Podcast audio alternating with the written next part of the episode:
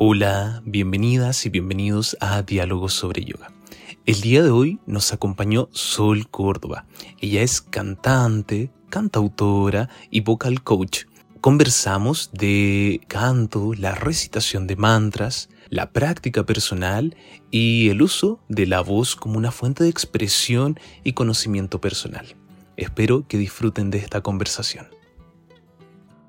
Hola, bienvenidas, bienvenidos a Diálogos sobre Yoga, este podcast en donde conversamos de todos los temas que rodean a nuestra práctica de yoga. Estamos en nuestro periodo de hablar con invitadas, con practicantes que también se desenvuelven en el ámbito del yoga, pero también tienen otras prácticas, otras profesiones y queremos saber cómo el yoga influye o qué influencia ha tenido en su práctica, en su desarrollo profesional. Hoy día nos acompaña Sol. Bienvenida, Sol, gusto de tenerte acá. Muchas gracias, Nelson, por la invitación. Gracias, Liz, por la invitación. Me siento súper emocionada en este momento para compartirles eh, cómo ha sido este camino, ¿no? Yo soy cantautora, eh, cantante, vocal coach y también me formé en Kundalini Yoga y estuve muy cerca del Hatha Yoga toda mi vida porque mis papás eran practicantes, son practicantes de Hatha Yoga y meditación Zen también. Súper. Estás bien rodeada en torno al yoga toda tu vida. Y también nos acompaña Liz, como siempre. Hariom, Liz, bienvenida. Hariom Nelson, Hariom Sol, gracias por haber aceptado nuestra invitación. Yo también estoy súper emocionada de tenerte acá con nosotros porque bueno, Sol es una gran amiga, yo considero a toda la familia de Sol mis grandes amigos, son personas hermosas, les quisiera traer a todos al podcast a conversar porque eh, son súper interesantes y personas muy bonitas, así que estoy súper agradecida contigo porque hayas aceptado esta invitación. Gracias a ti, Liz. Qué linda. Te quiero mucho. Yo también. Ay, qué linda.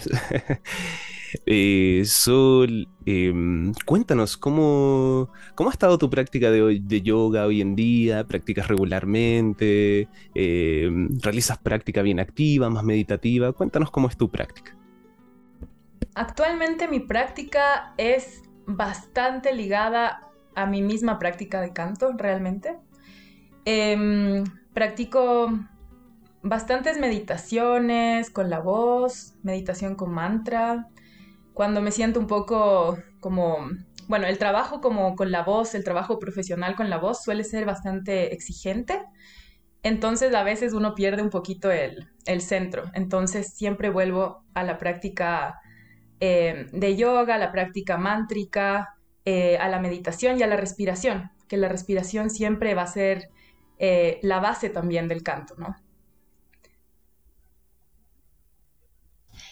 Bien, y mm, yo ahí aprovecho para preguntarte algo. Hace un tiempo conversábamos con Nelson acerca, bueno, de mi experiencia personal, cómo, cómo el canto había sido como esa puerta de entrada hacia, hacia esa búsqueda de la voz. Y eso yo lo encontré con el yoga, el canto de los mantras. Y para mí em, es como que hay una diferencia, o sea, no es lo mismo cantarnos de música folclórica, pop, rock, jazz, a trabajar la voz con, con mantras. Como que yo siento que de alguna manera es como más natural, como más orgánico como que puedes buscar colocar tu voz de una manera más fácil y, te lleva como a estados muy profundos de meditación también. Por lo menos así lo he experimentado yo con la repetición de mantras. Y quisiera saber si, si tú tienes esa perspectiva, porque también yo tuve unas clases de canto con un amigo y él me contaba de personas, por ejemplo, que les había costado un montón el proceso de canto y de repente por cosas de la vida se encuentran con los mantras en el camino, estos kirtan, y su proceso de canto despega. O sea, es como que solo fluye. No sé si tú lo percibas así o, si para ti como que es lo mismo todo. Bueno, aquí hay varias cosas.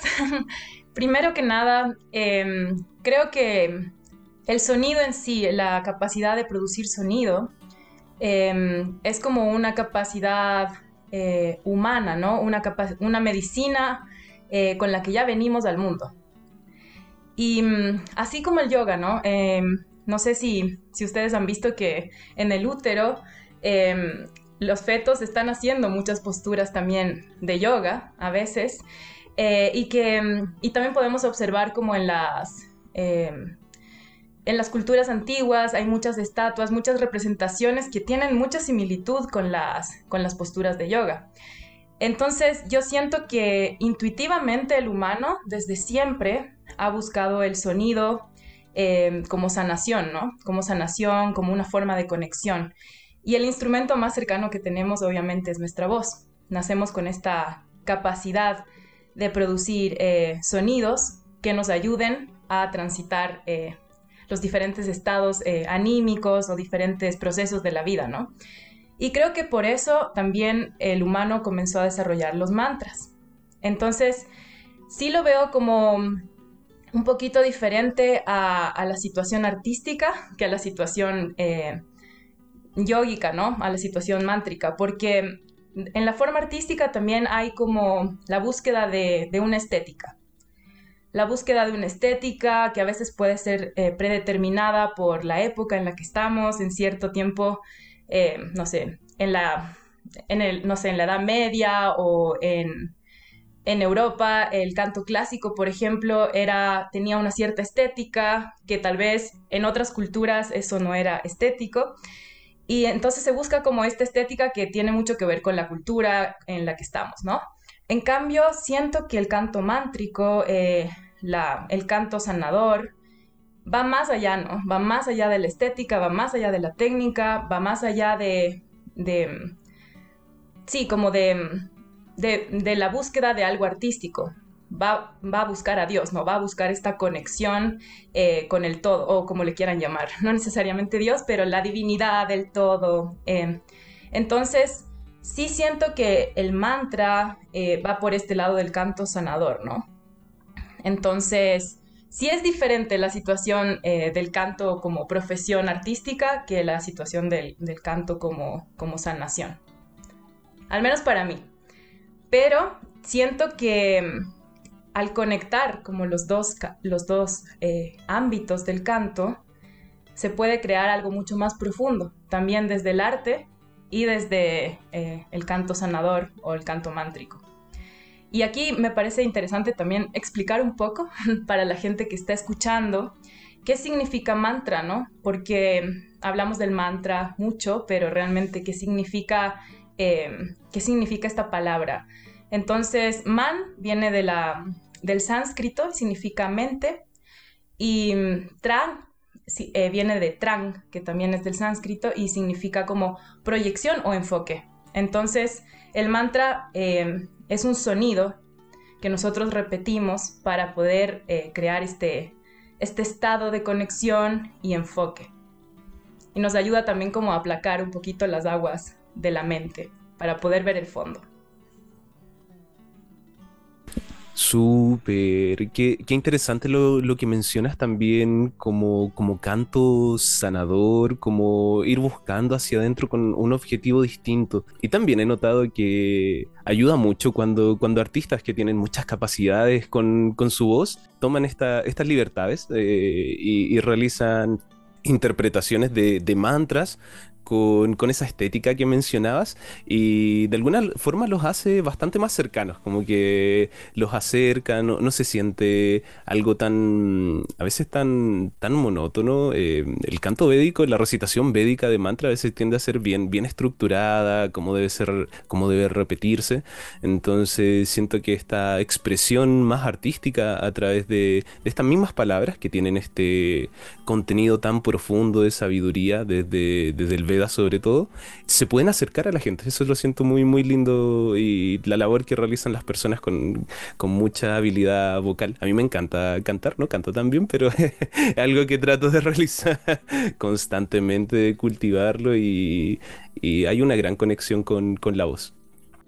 En estas cosas que mencionaba Sol, me vinieron así muchas ideas, porque por ejemplo tú hablabas del humano y eh, me parece muy interesante todo lo que tiene que ver con el sonido y el humano, porque el sonido es algo que no está en el espacio, o sea, cuando envían estas ondas al espacio a, a, investigar los planetas, las constelaciones. No, el sonido es algo netamente de la Tierra. Entonces es algo muy nuestro, no es, no es algo que está afuera. Entonces eso me parece muy mágico porque también tiene mucho que ver con el chakra de la garganta y todas las cosas que pasan ahí, ¿cierto? Eh, vemos que en los últimos años, por ejemplo, ha habido como un boom, o sea, yo he conocido, conozco un montón de personas allegadas a mí, por ejemplo, que han empezado a presentar cáncer de tiroides. Y es como que, o sea, no está comprobado científicamente, pero yo creo que el hecho de trabajar con tu voz es, también te permite como em, soltar procesos emocionales full profundos de cosas que quizás has callado, que no encuentras la manera de decir y las dices mal y todo eso se empieza a desarrollar ahí en este sector que tiene que ver con la garganta, las cuerdas bucales, el estómago. Entonces, por ese lado, eso me parece hermoso. Y de ahí lo que decías del canto sanador, también yo siento que el humano en ese proceso de ser humano, también cuando adquiere la capacidad de comunicarse, de emitir sonidos y de darle una concordancia a esos sonidos, también adquiere esta cosa del ritual. Y si vemos, por ejemplo, en estos lugares ancestrales donde hay muchas comunidades indígenas, siempre está el canto de por medio, o sea, digamos, hay plantas, hay medicina, pero lo que te ayuda como que a transitar ese viaje es el canto, o sea, siempre hay una persona o, cantando, tocando un instrumento y eso permite que la persona como que pueda entrar y salir de esos estados alterados de conciencia que a veces son difíciles de transitar y es el canto el que te permite estar de vuelta. Y de hecho cuando hablamos en el podcast anterior con Elías, él decía, lo, lo, lo que yo hago es un viaje y eso es lo que yo siento que hacen las personas que hacen música, como que de alguna manera eres el capitán de un barco, llevas a un montón de gente en tu barco y le estás dando una dirección, aunque obviamente eh, también recibes de vuelta como ese feedback de, de, lo que la persona desde su sensación, desde su emoción siente. Entonces, sí, pues para mí el canto es mágico. Y sí, es tal cual como tú dices, Liz. Em, siento que los humanos siempre hemos usado como el sonido para, para atravesar las diferentes eh, situaciones, ¿no? De la vida. Siempre se canta eh, cuando hay un nacimiento en las culturas ancestrales, como dijiste tú. Cuando hay un nacimiento se canta. cuando, perdón, cuando hay un casamiento se canta, ¿no? Cuando em, alguien muere se canta. Entonces, em, el canto está muy ligado al ritual también, al ritual, a los ritos de paso, ¿no? Y, bueno, también como vivimos en un mundo en donde todo es vibración, a través de la voz también podemos conectarnos, a través del sonido, podemos conectarnos con diferentes frecuencias. Y a veces, por ejemplo, cuando tú, eh, como lo que tú mencionabas con respecto a, a estos rituales eh, de sanación, como con plantas, em, también cuando, cuando uno entra como en alguna vibración medio tal vez oscura o tal vez no tan luminosa o elevada y estás atravesando un proceso eh, difícil, normalmente la comunidad te ayuda cantando para que tú puedas eh, vibrar en otra frecuencia y puedas ya alinearte con, con la luz, ¿no? Con, con este proceso de eh, como más luminoso y, comenzar ya a, procesar y sanar. Y, siento que, bueno, el canto de los mantras es justamente lo mismo, solamente que viene como de la cultura oriental, pero es realmente más o menos el mismo proceso, alinearte con, una frecuencia eh, más elevada que te permita como observar las cosas desde, desde otro punto de vista eh, más elevado, ¿no? Unir tu conciencia finita a la conciencia infinita. ¿Cómo has notado que, bueno, mencionaste que eres coach vocal, que trabajas ahí con personas? Em, ¿Has notado que, que ocurren eso que mencionaban algunos relaciona algún bloqueo, alguna forma de expresarse cuando la, la voz no está suficientemente trabajada si hay un elemento de expresión ahí que debe ser logrado, algo que debe ser trabajado, algo que, va también en relación con ese camino de conocimiento, con ese camino más, espiritual, ese camino más yoico. ¿Has tenido esa, mm, esas experiencias así como eh, falta de expresión, de conocimiento por no saber trabajar con la voz? Totalmente, totalmente.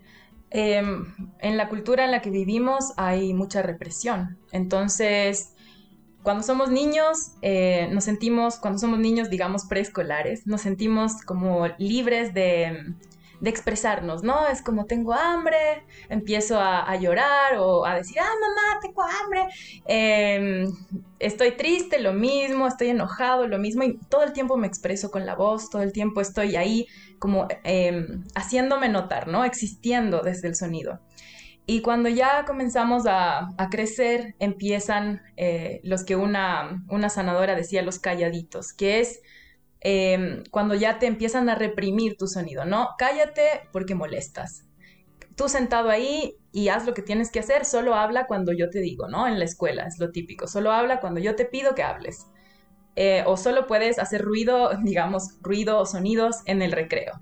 Durante la clase tienes que callarte porque molestas. Y empieza todo este proceso de represión en donde tú no puedes decir eh, realmente todo lo que piensas, todo lo que sientes. Hay también, comienzas a aprender que hay cosas que no se pueden decir, que son más tabú, cosas que sí se pueden decir. Entonces todo esto va creando como una inseguridad en, nuestra voz y en nuestro existir a través del sonido.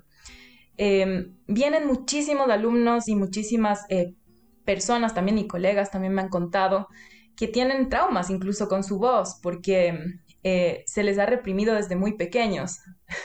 Exacto, la lista también me contó que tenía, que tenía ahí también sus, sus cosas, y es porque nos han dicho, ah, no, tu voz es fea, no, mejor cállate. Entonces, mucha gente viene y tú, la primera pregunta que yo les hago a todos mis alumnos es, ¿cuál es tu relación con tu voz? ¿Cuál es la relación con tu voz? Eh, ¿Cómo crees que es tu voz? ¿Cómo sientes que es tu voz?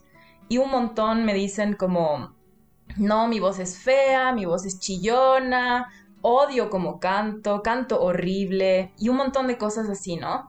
Eh, y todo eso tiene que ver con esa represión que han cargado a lo largo de su vida, de todas las cosas que no se han podido expresar y también eh, de las veces que han sido callados o calladas. Ahí sí, eso que dices, o sea, a mí me llega full porque mi voz, yo siempre he dicho mi voz es rara, ¿cierto? Porque no es la típica voz súper suave de mujer, así, súper delicada. Y sin embargo ahora, o sea, me encanta y con el, con el canto de mantas yo le exploro un montón, pero también Aquí volvemos a un punto que es recurrente dentro de estos diálogos y es las expectativas, o sea, como que cuando empezamos a cantar y a trabajar con la voz, o sea, si uno está cantando en la ducha, pues no te importa qué va a pensar la otra persona de ti, pero cuando ya como que te compartes, o sea, es como que es diferente cuando es para uno y cuando ya lo compartes con los demás, hay como ese como esa ansiedad de aprobación y también esa comparación, porque también sabemos que la industria de la música Em, tiene estos filtros, o sea, no todo el mundo es cantante o hay cantantes súper buenos que nunca, nunca salen como digamos a la fama, si me entiendes? Hay como un mercado que yo siento que es una limitante, entonces es una limitante tanto para la gente que, que vive de la música, que hace música, como también para la persona que consume y simplemente quiere encontrar como esas herramientas de exploración con su voz, porque ahí tú ya tienes como una vara para compararte, como que, ay, yo quiero cantar como esta persona. Es como que no, solo canta como tú cantas, pero no es tan sencillo, como que como es, la música también está totalmente inmersa en nuestra cultura. No conocemos el silencio, o sea, tú te subes a un taxi, hay música, te subes a un bus, hay música, el vecino pone música, es, está en todos los lugares, entonces no sé, ¿cómo lo ves tú? ¿Piensas que eso de alguna manera, o cómo lo ven ustedes también, Raga? Sí, sí, o sea, ¿Cómo, ¿Cómo podemos llegar a ese encuentro único de nosotros para nosotros sin que esas cuestiones externas y, sociales de alguna manera nos afecten también? Em, voy a decir solo una cosa, y es que em, como vivimos en una sociedad que está como basada mucho en estereotipos y que se busca mucho eh, la comercialización de, cualquier, eh, en cualquier ámbito, ¿no? Entonces, claro, se han creado estereotipos de qué es una voz bonita, qué es una voz aceptable, ¿no? Que, cuáles eh, son las canciones y el tipo de canto más aceptable. Eh, más estético, etc. Entonces, claro, tenemos esos parámetros y cuando cantamos distinto, tenemos una voz distinta, tal vez no pertenecemos a esa cultura, eh, a esa cultura musical incluso y tenemos otra forma de, percibir el canto y el sonido, pues entonces automáticamente en la escala esta de valorización de la, del canto, pues está eh, tu voz está como en un, nivel bajo. Entonces tú misma valoras tu voz con respecto a esta escala de valores y dices, no, mi voz es fea. O mi voz es preciosa si es que está más cerca del, modelo, ¿no? Del modelo estético comercial. Y justamente yo creo que, que la búsqueda, al menos personal, eh, y también lo que busco con mis alumnos es que vayan más profundo, ¿no? Que reconozcan que esta voz que tienen es valiosa, solo por ser. Y, porque es una herramienta de sanación potentísima. Además de ser una herramienta, eh, que podemos ir después a ese tema, una herramienta en donde tú puedes eh, incluso comenzar a, hacer decretos y comenzar a, crear una realidad también distinta. Y eso ya viene desde el poder de la voz, pero eso ya es más allá. Interesante eso, eso que, que mencionas ahí al final. Sí, el tema, el tema de la voz, como uno se relaciona a mí tampoco. Antes, antes me, no me gusta, amigos. Eh, es como la, típica experiencia cuando uno se escucha por primera vez grabado y es como, ah, ¿quién es esa persona? Así que, ¿quién está hablando? y es muy, muy traumante, impactante la primera vez que uno, uno, uno, uno sabe cómo el resto lo escucha bien interesante eso y, claro, hay, hay, una imagen bien, comercial, como una expectativa. Y, eh, a mí siempre me ha gustado la música no tan popular, así, no sé, ir contra la corriente. Eh, valoro, valoro ciertos aspectos de, la música más pop porque tiene una, resonancia con mucha gente, como que tiene gran alcance y, y tiene ritmos muy, muy pegajosos que, que, sin duda se valora harto. Hay, hay algo ahí que resuena con con esa innatez, de, con eso innato de la música, eso más interior, pero siempre me han gustado estos estilos. De hecho, yo resonaba mucho con el rock, con el rock, con metal, y, y, sobre todo llamaban la atención aquellos timbres que mm, eran muy particulares para esos estilos uno escuchaba a las personas cantando en otros estilos y esos timbres no, no pegaban mucho, pero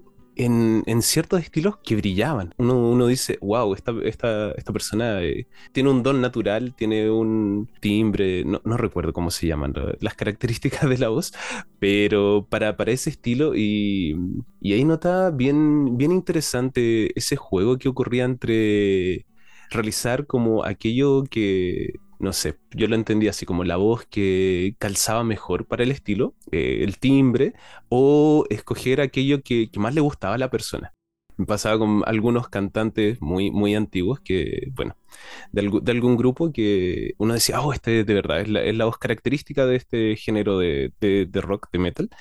Pero a él no le gustaba tanto eso. Entonces como que empezó a investigar en otros lados y como que se perdió en su camino personal y, los fans lo, extrañaban mucho.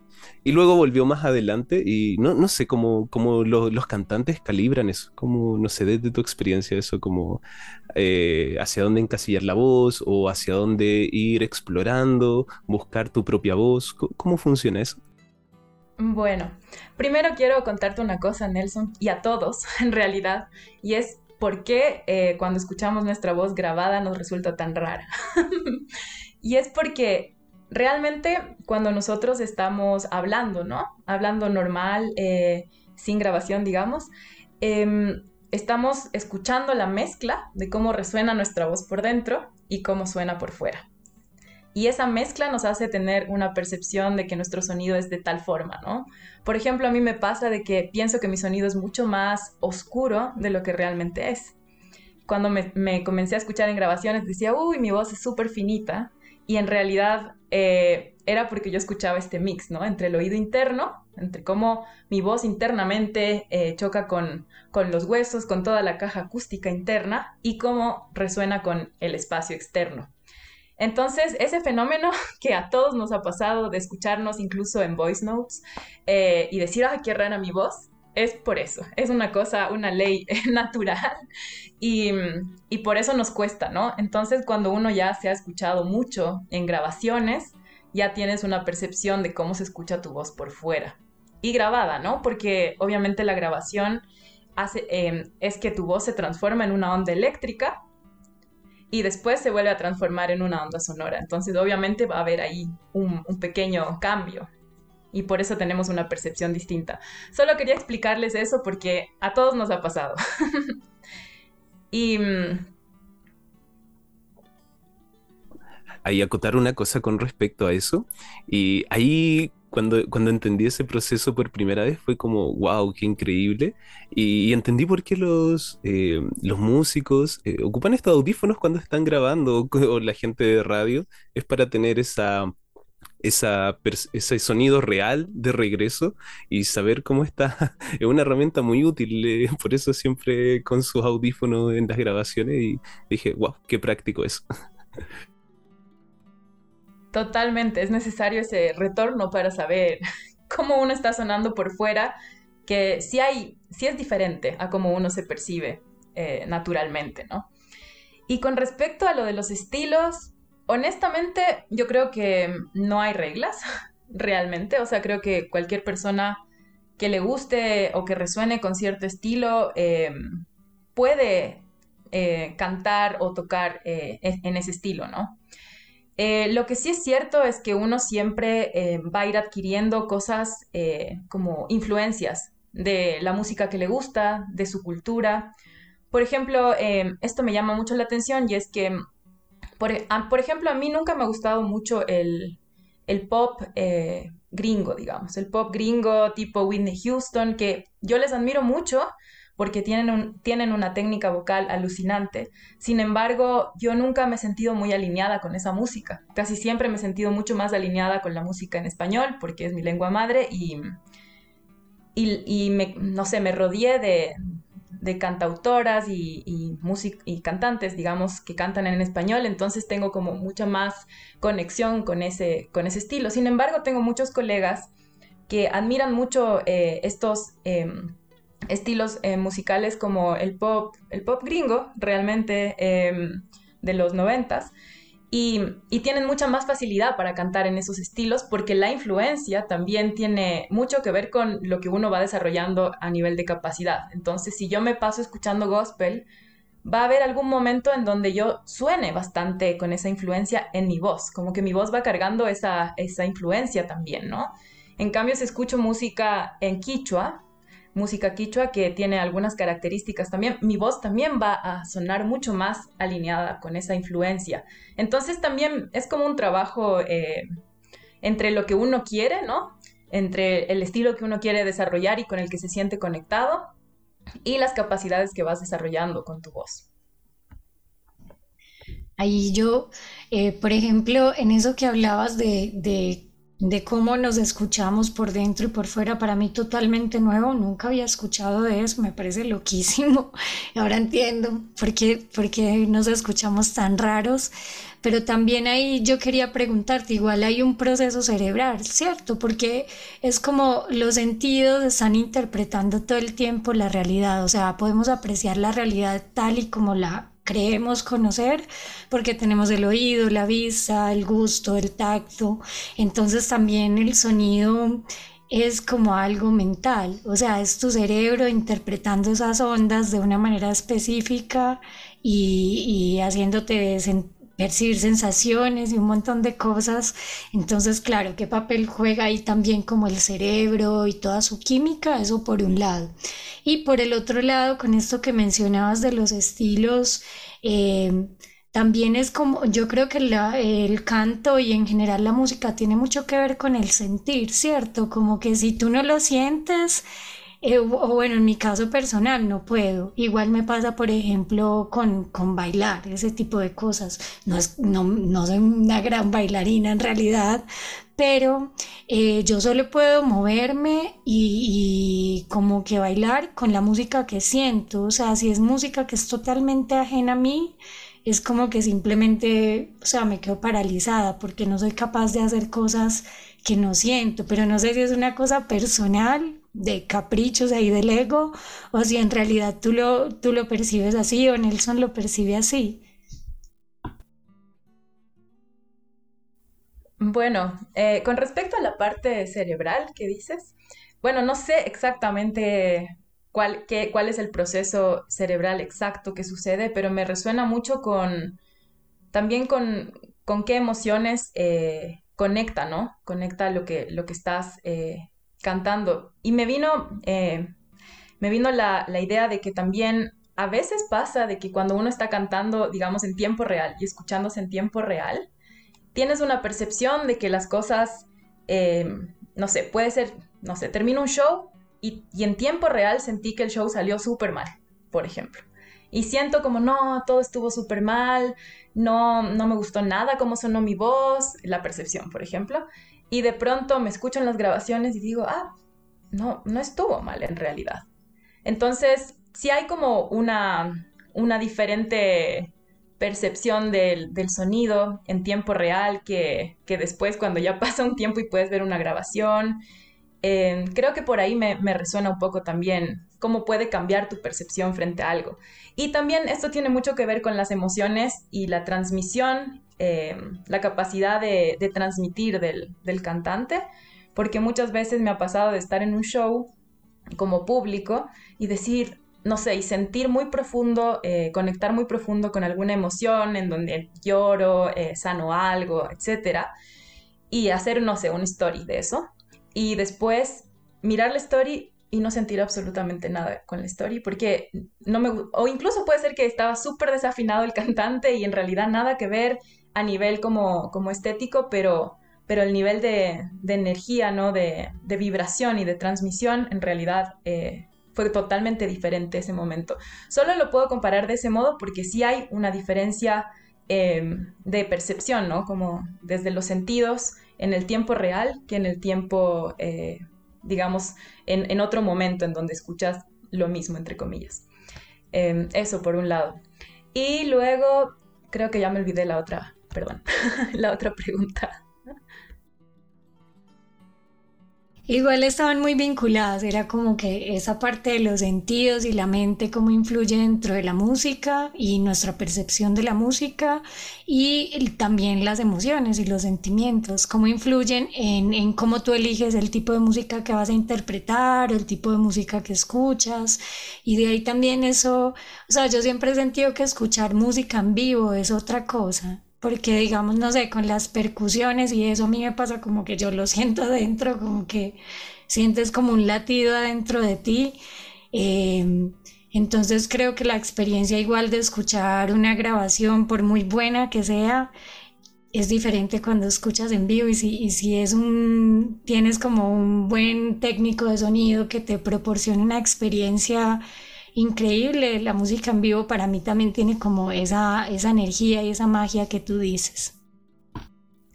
Totalmente, totalmente. Incluso em, hablando también ya desde el punto de vista de, del sonido como sanación, ¿no? Eh, el sonido de los cuencos, del gong, el sonido de la voz. Cuando es en vivo, es como que uno recibe esa vibración directamente en, en todos tus cuerpos, ni siquiera solamente en el cuerpo físico desde el oído, sino que comienzas a percibirlo con todos tus cuerpos y el, impacto que genera es mucho mayor. Entonces sí, también. Igual quería como decir eh, una cosa eh, como extra y es que en el canto como la música popular, digamos, diferenciándola, ¿no? De la música mántrica, sí hay mucho esto de, de expresar, ¿no? Expresar las emociones que tenemos, el amor, la rabia, eh, expresar las emociones y pensamientos que tenemos. Y haciendo otra vez la comparación con el canto eh, mántrico o devocional, em, ahí en cambio se busca más, y, incluso lo que uno siente, al menos desde mi experiencia, es una cosa más allá incluso de lo emocional y de lo mental. Es como es un estado diferente, ¿no? De, conciencia. Y realmente eso es lo que, lo que quería como también comenzar a volver un poquito también hacia, hacia el yoga, ¿no? Eh, hacia la, como el canto conectado con, con el yoga. Es bien lindo lo que ocurre con las emociones, con la música y, ese lado bien, bien sanador, bien terapéutico. Bueno, ahí volviendo al lado del yoga, eh, mencionaste al principio que sueles practicar, bueno, que tienes práctica en Kundalini. Eso la verdad es de, de los estilos que he estado más alejado. Si nos puedes contar un poquito cómo, tal vez cómo es tu práctica personal, en qué consiste, cada cuánto practicas. Bueno, eh, Voy a hablar un poquito también de cómo llegué al kundalini porque es muy importante y tiene mucho que ver con el canto, realmente. Y bueno, hatha yoga estuve practicando en mi vida en ciertos momentos, pero estuvo, está presente, estuvo y está presente durante toda mi vida. Mi papá me levantaba a los cinco años y menor incluso, ya, vamos a hacer saludos al sol. Nos levantábamos tempranito a hacer saludos al sol y y hacíamos como unas pequeñas prácticas con él cuando éramos niños, con mis hermanos también. Y después, poco a poco, igual yo seguí manteniendo simplemente cosas muy simples, ¿no? Los asanas más simples de, de Hatha Yoga. Hasta que mm, llegué a una etapa, llegué a mis 16 años, 17 años, en donde estaba en, un, em, en una como depresión bastante profunda por varias cosas. Eh, que ahora ya descubrí que es todo un, linaje familiar que estoy sanando, pero estaba en ese momento como en el, en el pozo, ¿no? Entonces una amiga de mi mami me dijo, eh, oye, ¿por qué no vienes a hacer kundalini yoga? Y yo, kundalini yoga, ¿qué será eso, no? Así como, qué raro. Sí, yo he hecho yoga, pero kundalini yoga. Me dijo, ven, prueba y, y luego me cuentas si te gusta o no. Yo, bueno, fui, y bueno, las prácticas de Kundalini Yoga, las que se practican en Occidente, son traídas por Yogi Bayam, que es un instructor maestro de yoga eh, de la cultura Sikh eh, en la India.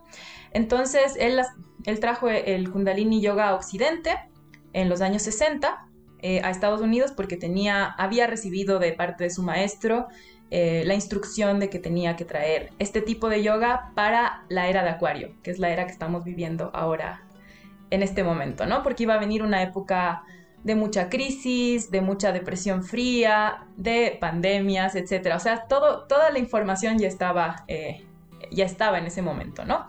Entonces este yoga eh, nos iba a ayudar a atravesar este periodo gris del planeta, que es como Kali Yuga y como el comienzo del regreso eh, hacia las eras más doradas, ¿no?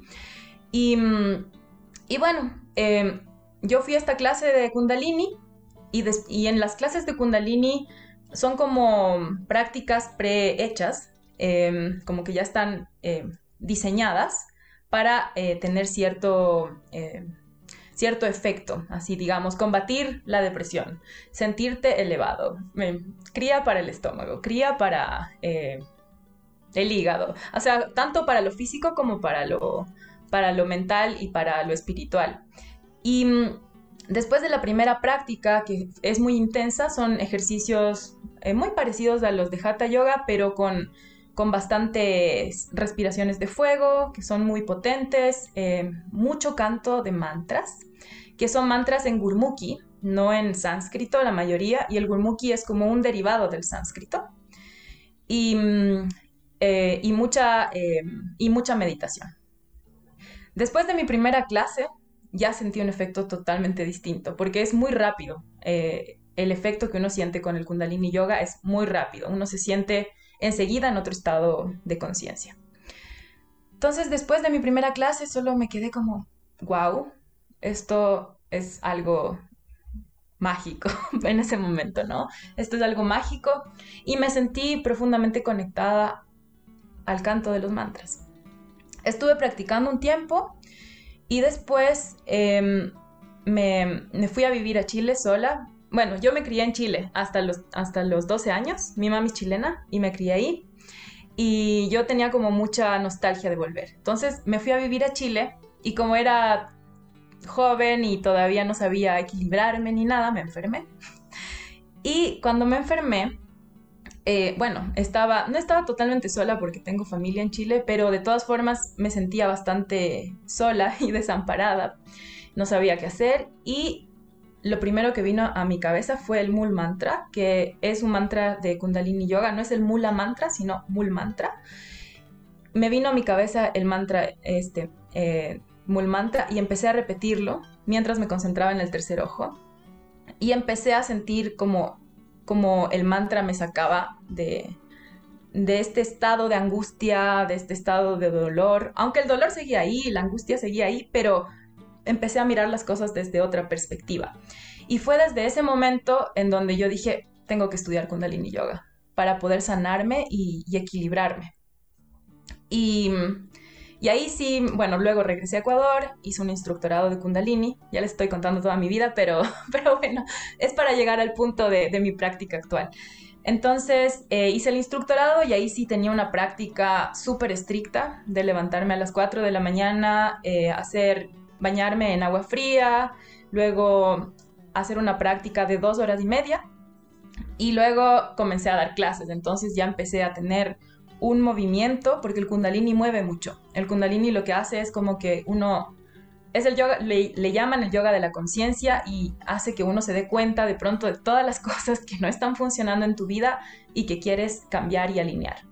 Entonces empecé en ese proceso súper rápido, así como quiero cambiar esto, quiero alinear esto, quiero revolución, ¿no? Y lo que me sucedió fue que me puse en un, estado como muy estricto, ¿no? Muy estricto de, práctica y de, y de, sí, de trabajo, ¿no? Conmigo misma, que me ayudó mucho a avanzar. Y luego yo retomé mi carrera de, música.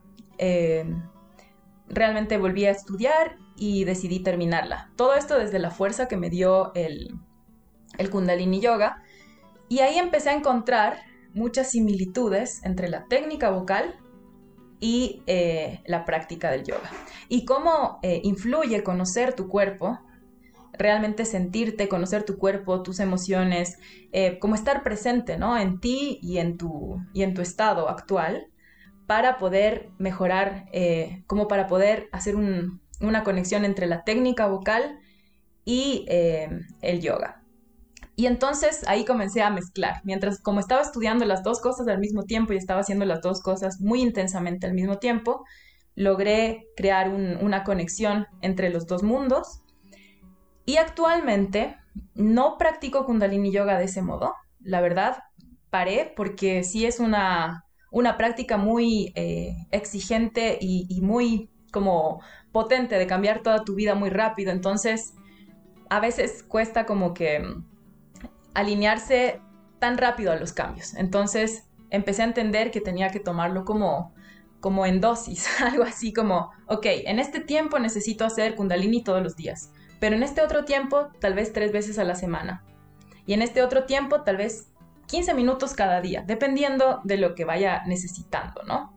Entonces ahora mi práctica de kundalini es así. Eh, realmente practico, hay semanas que practico todos los días y hay semanas que practico un día o dos, dependiendo.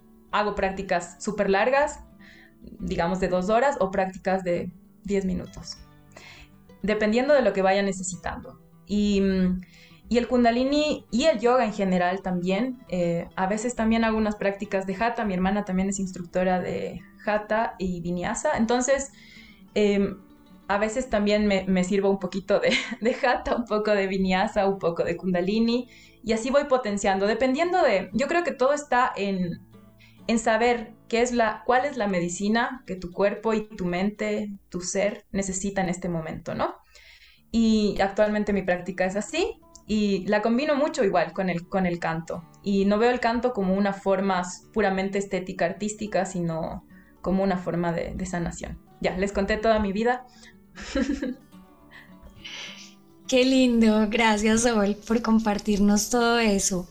Em, también yo, yo pienso ahí que tiene que ver full con ese principio de ahimsa del yoga y también con el, con el autoescucha. O sea, a veces yo he sentido que, que claro, estas prácticas son, demandan todo de uno, ¿cierto? Porque es como que te entregas al yoga y tratas de ser disciplinado, de cultivar tus llamas y ni llamas, de hacerlo súper bien, pero por ahí también uno de, uno de esos principios es escuchar lo que tu cuerpo físico necesita, lo que tu mente necesita, y si, si lo que necesitas es parar, también esa conciencia de tomarse un tiempo, revisar, parar, em, explorar otras cosas, porque de hecho o sea, a veces como que nos entregamos tanto a la práctica que también nos olvidamos de otras cosas que son vitales para nosotros. Por ejemplo, en mi caso, la parte creativa. Entonces es igual como ese juego, como que hay épocas en que pinto, dibujo un montón y hay otras épocas en que hago un montón de jata, hago un montón de meditación, pero siempre buscando ese balance como de, de que uno pues tiene un montón de matices y, y como que cuando no respondes a esos matices, tu alma se empieza a sentir como, como triste, como que algo le falta.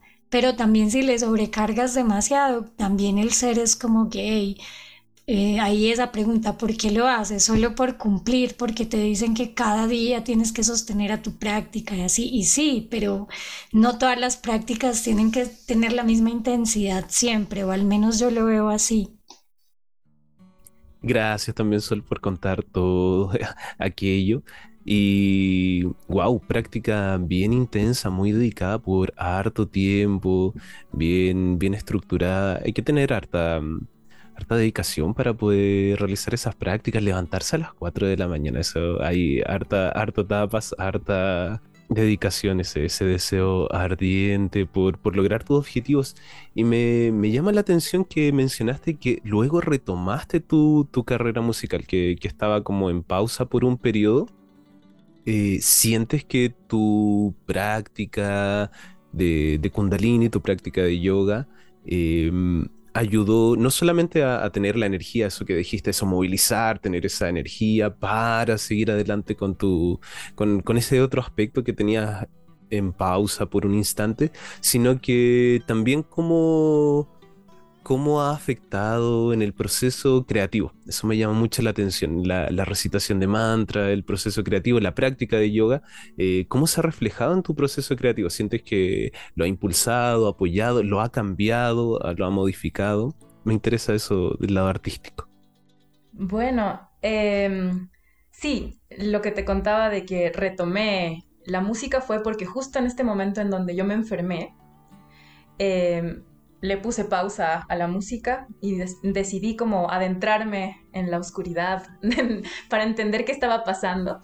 Y, claro, eh, después como limpiando y ordenando las cosas a través del yoga fue que me di cuenta que tenía que retomar. Fue como que el yoga me dio esta, esta fuerza y esta convicción de sí, esto es lo que tienes que hacer y lo puedes hacer. O sea, como, como es como un empoderamiento, ¿no? De ah, estoy aquí y, vine para esto. Entonces, si vine para esto, hoy es el momento, ¿no? De hacerlo. Y, bueno, la práctica del, yoga es para mí, eh, eh, personalmente, el canto de mantras y la meditación es muy creativa. Porque en el momento en donde uno limpia, ¿no? Todas estas, bueno, a mí me encanta la metáfora de, del lago que está con toda el agua como revuelta y no puedes ver el fondo y que la meditación y el yoga, y el yoga te ayudan a, aplacar las aguas para poder ver el fondo y qué hay en el fondo. Siento que el yoga es como esta higiene, ¿no? Higiene mental, espiritual, emocional y física que nos ayuda a ordenar un poco, a aplacar las aguas y observar qué hay en el fondo.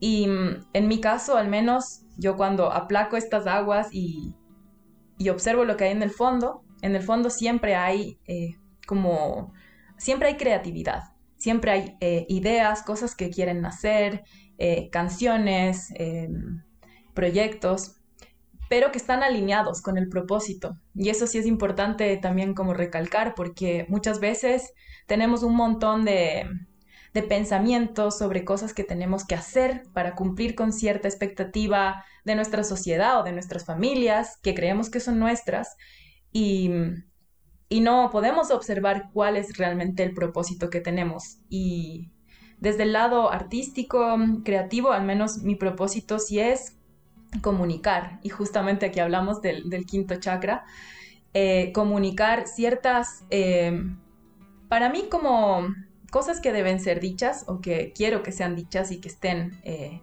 ya en el, espacio visual, material, como en el espacio de los sentidos, ¿no? Donde se pueden percibir con los sentidos.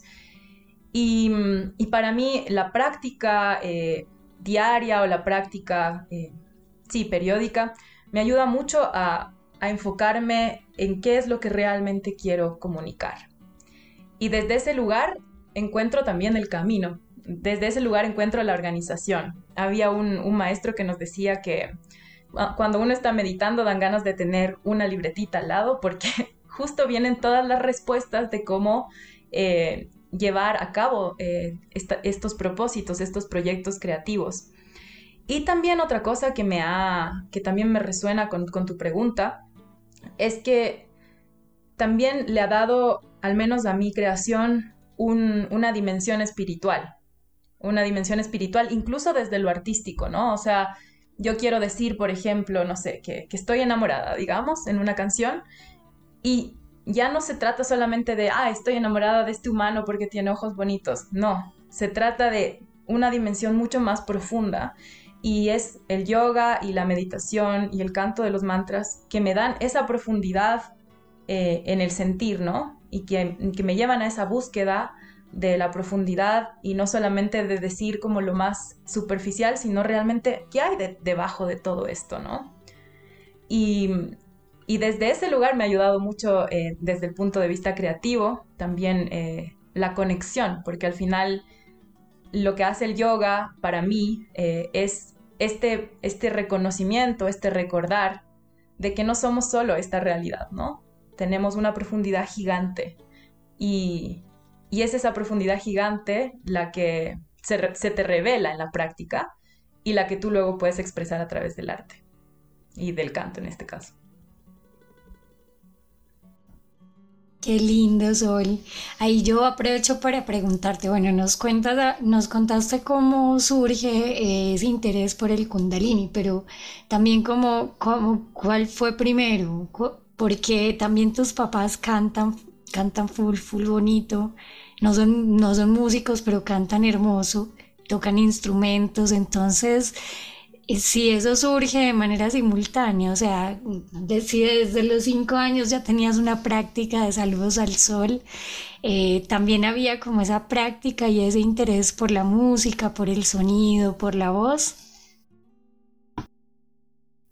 Totalmente, totalmente porque venimos con esta medicina que es el canto y la voz. Ya está eh, inherente a los seres humanos en realidad. Entonces, intuitivamente, eh, obviamente tenía como, como tú dices, en mi hogar había un apoyo y una, una práctica de canto, digamos, una conexión hacia la música y hacia el arte en general, en realidad. Pero, mm, pero además de eso, intuitivamente, para mí el canto siempre fue una, una forma de canalizar emociones. Entonces, por ejemplo, mm, me regañaban y estaba enojada yo vivía en el campo, ¿no? Vivía justo en el sur de Chile, en, un campo que se llama Hualqui, cerca de Concepción, y vivía en este campo donde no había nada, no había gente, no había, los vecinos más cercanos estaban súper lejos, entonces yo me iba por ahí a cantar, algo inventado, simplemente para canalizar mi emoción, ¿no? Estoy enojada, entonces, o estoy triste porque me regañaron, o estoy súper feliz porque en ciertos momentos uno tiene estos éxtasis de felicidad, eh, como de conexión y felicidad, y me ponía a cantar. Y me ponía a cantar simplemente como canalizando lo que, lo que estaba sintiendo.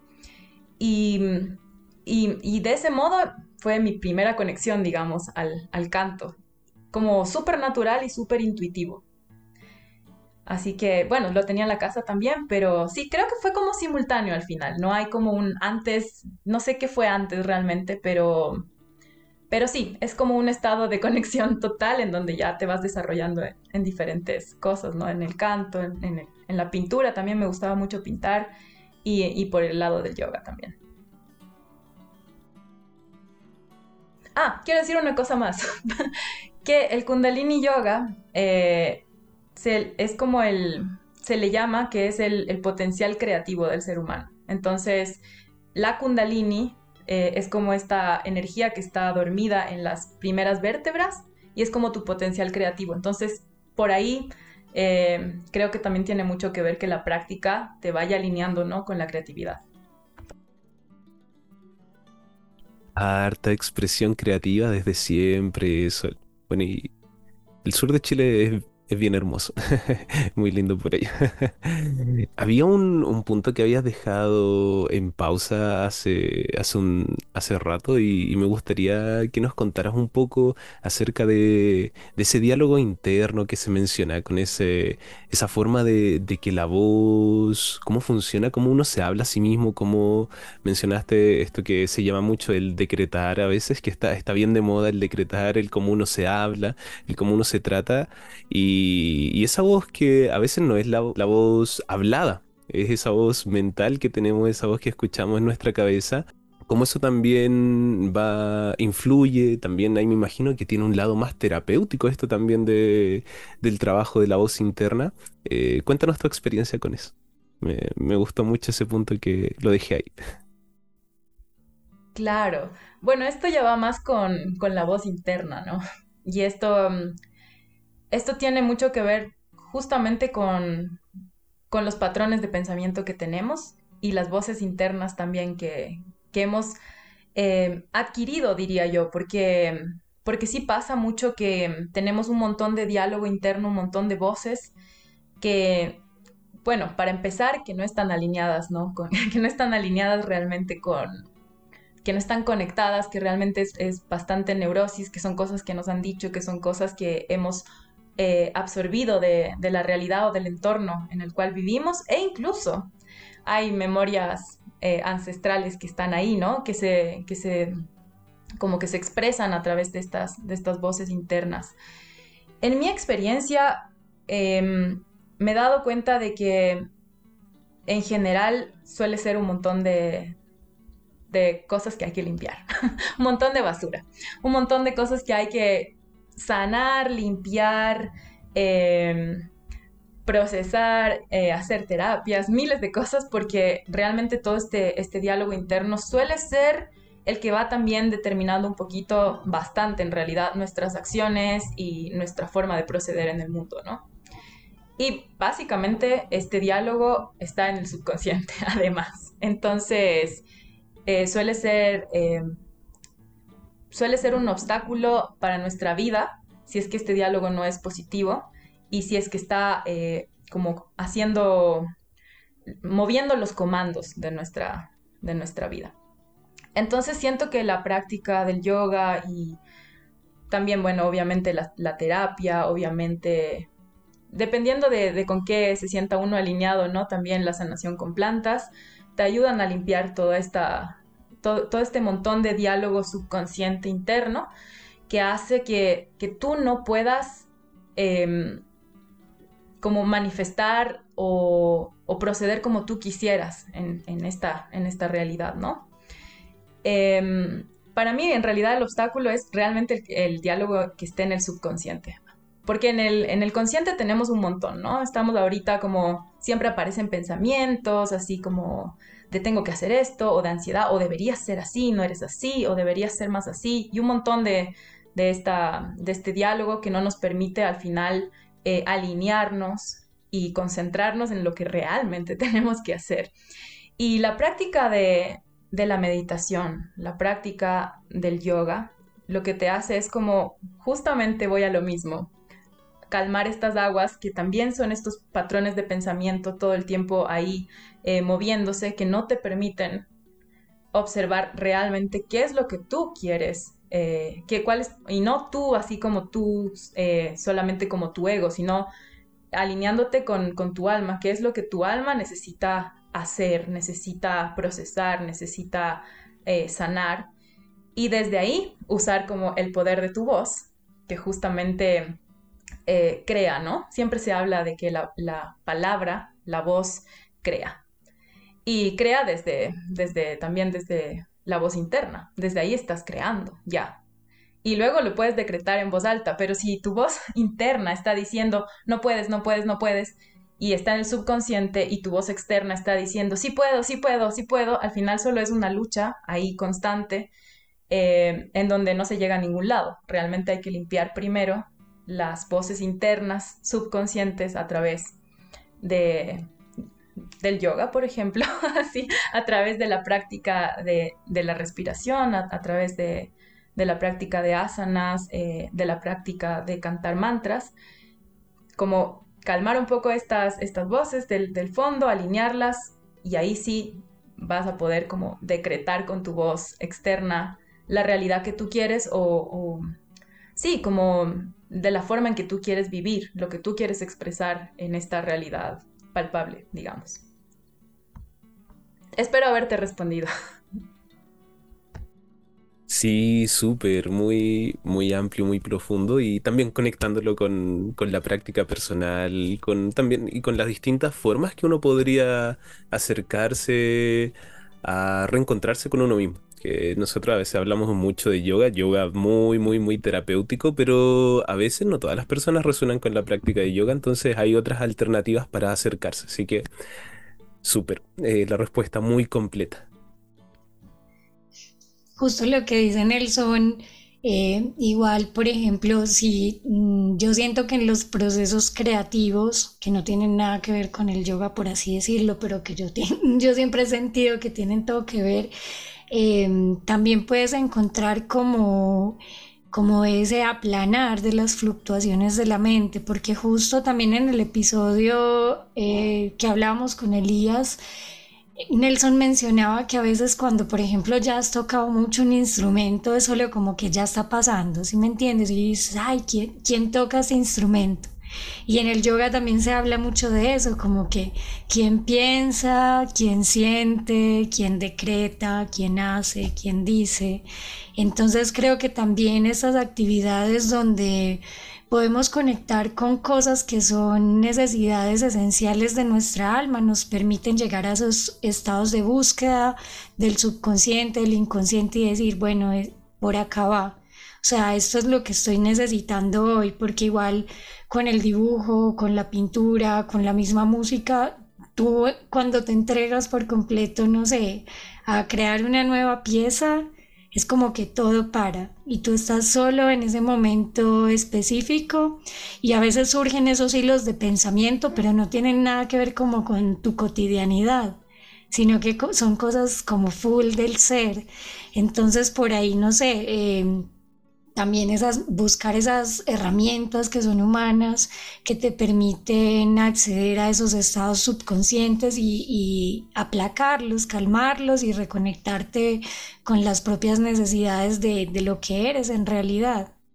Así lo veo yo, porque también hay gente que tú le dices meditar y es como que no, yo no puedo meditar así, no me puedo quedar ni un minuto quieto y ves que la persona realmente no puede, porque también estamos muy identificados con ese diálogo interno, o sea, pensamos que somos lo que pensamos, o sea, me identifico totalmente con esos eh, juicios negativos o positivos, con mi ego, con mis memorias, con mis apegos y, ahí empieza todo el problema. Pero cuando la meditación lo que te permite sea la que escojas ir a caminar, irte al bosque, pintar, cantar, simplemente sentarte en silencio, eh, lo que te permite es como que tomar esa perspectiva y decir, a ver, yo no soy nada de esto esto, como tú decías, son cosas adquiridas, aprendidas y que tienen todo que ver como con este paso por, por este punto específico del tiempo, de la vida,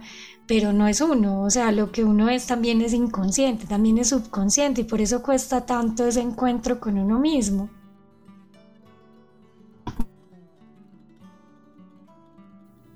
Totalmente, Liz de hecho, resuena un montón con esto que dices porque siento que los seres humanos sí nos identificamos mucho con, con nuestros patrones de pensamiento, incluso estabilizamos eh, y estructuramos quiénes somos a partir de ellos, ¿no? Es como yo soy así, yo no puedo meditar, yo no puedo estar un minuto sentada, yo no puedo cantar porque mi voz es fea, yo no puedo eh, salir a, correr porque odio el ejercicio, yo no puedo, entonces como que nos vamos cargando de este montón de, al final de peso y de, y al final de dolor, porque a la larga también es sufrimiento y dolor, y nos olvidamos de reconocer nuestra, nuestra naturaleza infinita, que va más allá de todo esto. Esto es una experiencia, ¿no? Y en esta experiencia, sí, se nos, tenemos que vivir ciertas eh, pruebas para elevar nuestra conciencia, pero el momento en que te das cuenta, y eso es lo maravilloso para mí del yoga,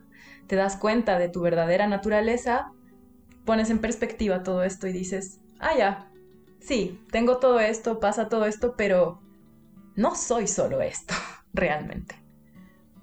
Es muy, muy bello darse cuenta de eso, ¿no? Tomar esa conciencia. Reencontrarse, generar esas conexiones, ese descubrimiento, sí, muy, muy lindo cuando ocurre eso con nuestra práctica de yoga. Bueno, esas eran las preguntas que tenía para ti, Sol. Eh, de verdad ha sido todo un, agrado, una, una linda conversación todo lo que nos has comentado, lo que nos has, eh, nos has enseñado bastante, así, desde el punto de vista de, la voz, desde el manejo y la conexión que tiene cada una. Ah, había una, una, una duda que me había surgido durante, que me ha llamado mucho la atención el eh, la expresión también corporal. Así estamos viendo, estamos no solamente a través del audio, sino que nos estamos observando a través de la cámara. Y, he notado que tienes un gran manejo de expresión a través corporal cuando te expresas. Y mm, eso también va ligado con la voz, es algo que se trabaja, algo que has logrado con el tiempo, es algo eh, que siempre ha sido así o, algo que, que lo has ido desarrollando. Bueno, realmente creo que tiene mucho que ver con, con la búsqueda de, transmitir un mensaje de la forma más clara posible, que llegue el mensaje, ¿no? Hay una cosa muy interesante sobre la voz y es que la voz es empática. Genera eh, un estado emocional en la persona que, tanto la persona que expresa como la persona que recibe. Si yo te hablo, por ejemplo, así, con toda mi expresión corporal, ¿no? Siguiendo como, no, es que la voz es así súper bajito, con una expresión, para los que no están viendo, eh, estoy con la espalda curvada, con el corazón cerrado. Si yo te hablo de esa manera, mi voz también va a sonar de esa manera. Si yo te hablo desde, desde la apertura, ¿no? Con el corazón abierto, con esta, eh, con esta como intención de, de poder transmitirte el mensaje, de que resuenes conmigo, eh, desde el cuerpo, ¿no? Mostrándolo desde el cuerpo y con la voz, tú también vas a, sentir eh, el mensaje más allá incluso solamente de la palabra que te esté diciendo, ¿no? Entonces sí, sí creo que va, em, va ligado un poco a, la búsqueda de transmitir, ¿no? A la búsqueda de la comunicación, el que todo el cuerpo eh, esté conectado con, con la expresión vocal, digamos en este caso. Una cosa muy interesante, por ejemplo, es que yo les digo a mis alumnos que mm, como la voz está eh, en nuestra laringe, ¿no? Están los pliegues vocales en nuestra laringe. Nosotros no podemos como meternos ahí en la laringe, solo podemos sentir desde adentro, pero no podemos meternos y decir como, ah, mueve esto, saca esto, pon esto, así como muy, no sé, muy de forma muy externa. Entonces lo que sirve mucho eh, cuando uno se expresa con la voz es externalizar con el cuerpo lo que uno quiere que su voz transmita también. Entonces, por ejemplo, si yo quiero que mi voz transmita apertura, que transmita eh, conexión, pues tengo que también llevar la voz eh, junto a la expresión corporal. Por eso los cantantes, cuando están cantando alguna cosa, a veces abren los brazos así, ¿no? Eh, abren los brazos, te llevan como con los brazos hacia, exacto, te llevan con los brazos como, como hacia la emoción que quieren transmitir y es porque el cuerpo, obviamente está, la voz está en el cuerpo, ¿no? Es parte de, nuestro cuerpo. Entonces, eh, el cuerpo, al seguirle a la voz, la potencia también. Y obviamente, desde la parte de la técnica vocal, hay muchas cosas que, que desde el cuerpo tienes que hacer para que tu voz resuene mejor. Por ejemplo, la postura. Si uno está con una postura, con una mala postura, con las caderas muy hacia adelante o muy hacia atrás, y no estás alineado, también afecta al manejo del aire cuando uno está cantando, por ejemplo. Si uno no está como bien colocado, como bien enraizado eh, con, la tierra, pasa exactamente lo mismo. Tu voz va a estar así débil, va a estar como, como sin, sin tierra, literalmente, va a estar en el aire sin soporte. Yo siempre hablo del soporte de la voz, que mm, en el canto se habla de la, de la respiración costodiafragmática, de, de obviamente no bloquear las, las, rodillas. Y a mí me gusta pensar de que la tierra es el soporte más importante para que uno pueda como que afirmarse en la tierra y desde ahí alinearse hacia el cielo y expresar con tu voz hacia el frente, ¿no? Hacia, hacia el público que tengas, que puedes incluso ser tú mismo, pero, pero es como esta alineación que necesitas eh, de tu cuerpo para poder también tener una expresión desde la voz, que también sea firme, sea alineada, sea clara. Qué curioso porque yo cuando tomé estas clases de canto, eh, este amigo me decía, proyecta la voz, porque tú te tragas la voz, hablas para adentro. Yo nunca me había dado cuenta de eso y en realidad sí, o sea, era como que cantaba para adentro y, y cuando sacas la voz hacia afuera igual, eh, es súper diferente, es como que ahí sientes cómo vibra tu pecho, cómo vibra tal vez tu cabeza, tu cuello. Entonces es full bonito porque también no es solo como una interacción hacia adentro, o sea, viene de full adentro, pero siempre es lo que quieres decir hacia afuera, como para que haya esa comunicación, siempre tiene que haber esa interacción igual. Y lo que mencionabas ahí me hizo recordar mucho y me hizo mucho sentido en la tonalidad y en la voz que uno elige, por ejemplo, cuando quiere dar su clase de yoga.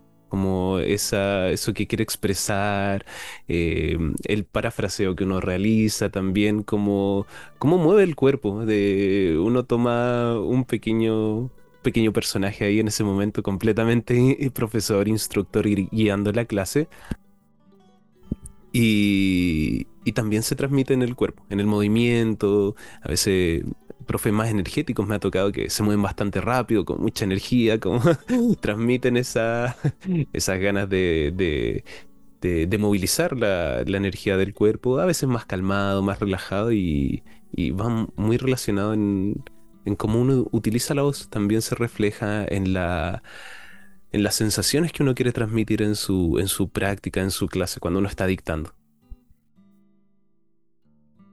Totalmente, totalmente. Y resuena un montón con, lo que dices porque a veces también uno como instructor de yoga se... como que ya sabes la clase que vas a dar, ¿no? Entonces ya sabes de qué manera vas a usar tu voz para poder transmitir esa, esa sensación. Entonces si la clase va a ser súper energética, pues obviamente tu voz va a ser también más energética. Si quieres que sea una clase más de relajación, pues entonces también vas a usar tu voz de una forma más relajada. E incluso dentro de la misma clase hay momentos, ¿no? La gente llega y empiezas un poquito como ya llamando a la conexión antes de cantar eh, el mantra de inicio, luego ya estás como en una parte más de calentamiento, luego ya estás con todo el power y luego en Shavasana tienes que obviamente volver a bajar para llevar a las personas a ese estado de, de relajación y, de, soltar, ¿no? Y la voz va guiando todo esto. Es como realmente la voz es la guía de, las clases de yoga a la final. Entonces, tú con, a través de tu voz logras eh, generar esos estados también en las, en las personas y que las personas se conecten, ¿no? Con este estado que estás generando a través de tu voz.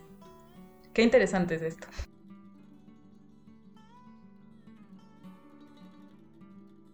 Si lo pensamos igual, la práctica de Hatha también es como un viajecito que uno está guiando, entonces también, eh, no sé, yo de manera personal, por ejemplo, cuando establezco mis ancalpas al inicio de una práctica que voy a compartir con alguien, a mí me gusta ofrecer la, la, práctica para la gente que está ahí.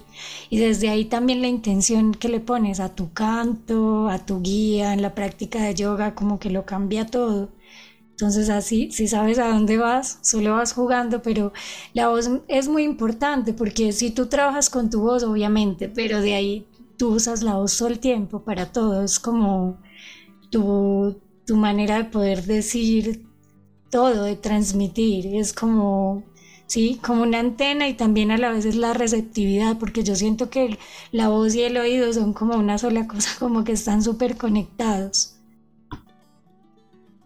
Justamente, de hecho, había una, una instructora de, Kundalini que decía que realmente para ella el quinto chakra representaba la claria audiencia también. O sea, aparte de, de ser tu medio de, expresión a, través del cual tú expresas tus pensamientos, ideas, sentimientos, etc., también es, por es la forma en la cual tú te escuchas, ¿no? De una forma clara. Y también ¿Qué tanta conexión tienes en expresar esos mensajes de la forma más clara posible, no sin enredarse? Que a todos nos pasa, por supuesto, pero ahí vamos, afinándonos.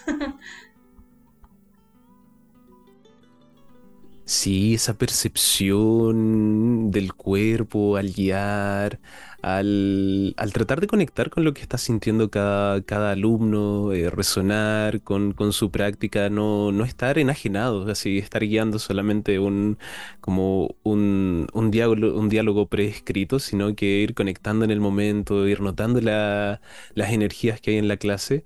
Eh, todo eso puede, puede ser muy transmitido, se conecta a través de la sí, definitivamente eso, el, el vehículo que, principal que guía la clase. Eh, eh, sobre todo ya cuando no hay, que, no hay que mostrar muchas posturas, ahí uno se dedica completamente a guiar, a, ver detalles, a afinar, a conectar con cada persona.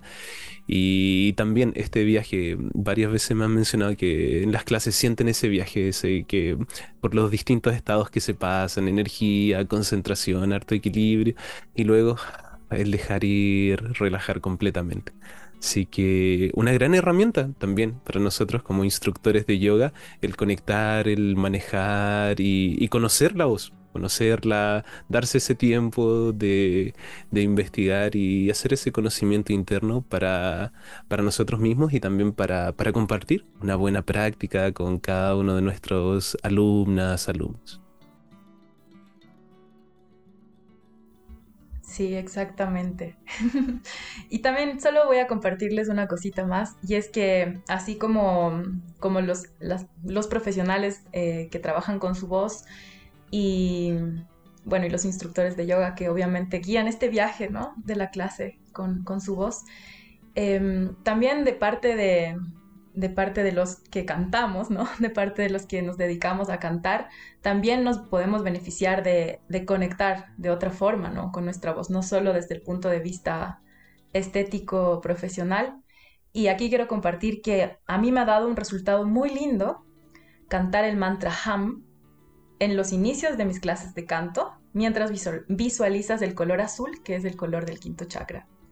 Entonces, y este mantra ham es el, mantra para el quinto chakra. Entonces, a mí me ha ayudado mucho como comenzar eh, las clases de eh, canto con la conexión primero con tu quinto chakra.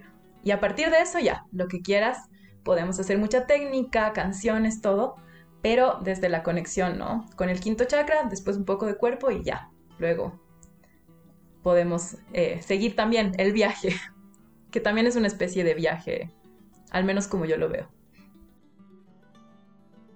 Qué lindo, Sol. Muchas gracias por habernos acompañado hoy, por habernos compartido tantos conocimientos. Me voy con un montón de cosas nuevas que jamás había escuchado en la vida y eso siempre pues es muy bonito. Sigues aprendiendo y aprendiendo, es increíble. Y de ahí em, quería preguntarte cómo te puede igual encontrar la gente en tus redes sociales porque tú tienes un disco de mantras hermoso Tú cantas muy lindos mantras, entonces para que te busquen en las plataformas donde lo tengas. Entonces eso, cuéntanos o si nos quieres contar así cortito sobre ese disco, también sería súper lindo. Bueno, primero que nada, gracias eh, Nelson, gracias Liz. Realmente fue una conversación muy linda, muy cálida y muy profunda. Em, bueno, me pueden encontrar en redes sociales como Sol Córdoba Music o Devjot Kaur, eh, que es mi nombre espiritual. Eh, se escribe Devjot Kaur. Y, y, también me pueden buscar en las plataformas virtuales, también como Sol Córdoba, ahí como cantautora, y también como Devjot Kaur, Devjot Kaur. Eh, ahí pueden encontrar también el disco de mantras, que es un disco de mantras en Gurmukhi, que pertenecen a la, a la tradición del Kundalini Yoga. Em, realmente fue como mi ofrenda a todo este, a todo este conocimiento y a todo este, sí, como este, esta sanación que obtuve a través de, del canto de los mantras, fue como hacer una ofrenda desde eh, el arte, ¿no? Entonces, realmente se me dio como un regalo y, lo entregué también como un regalo. También solo voy a decir un detalle y es que al final de las clases de Kundalini se canta un poema que, hizo un, alumno de, de, Kundalini Yoga, eh, que es el Eterno Sol, que ahora está traducido como a todos los, los idiomas, digamos, más importantes del mundo. Y a mí me dio como la... Recibí la instrucción de traducirlo al, al quichua, que no es realmente un idioma que yo maneje en absoluto, pero bueno, tengo muchos colegas que son eh, quichua hablantes, entonces me ayudaron a traducir el Eterno Sol y hice una versión en quichua de este, de este poema mantra, ¿no? Entonces, nada, quería solo comentarles eso porque también fue como, como un regalo de algún modo. Y ya, eso, muchísimas gracias. Ha sido realmente muy hermoso, un placer. Sadnam, namaste.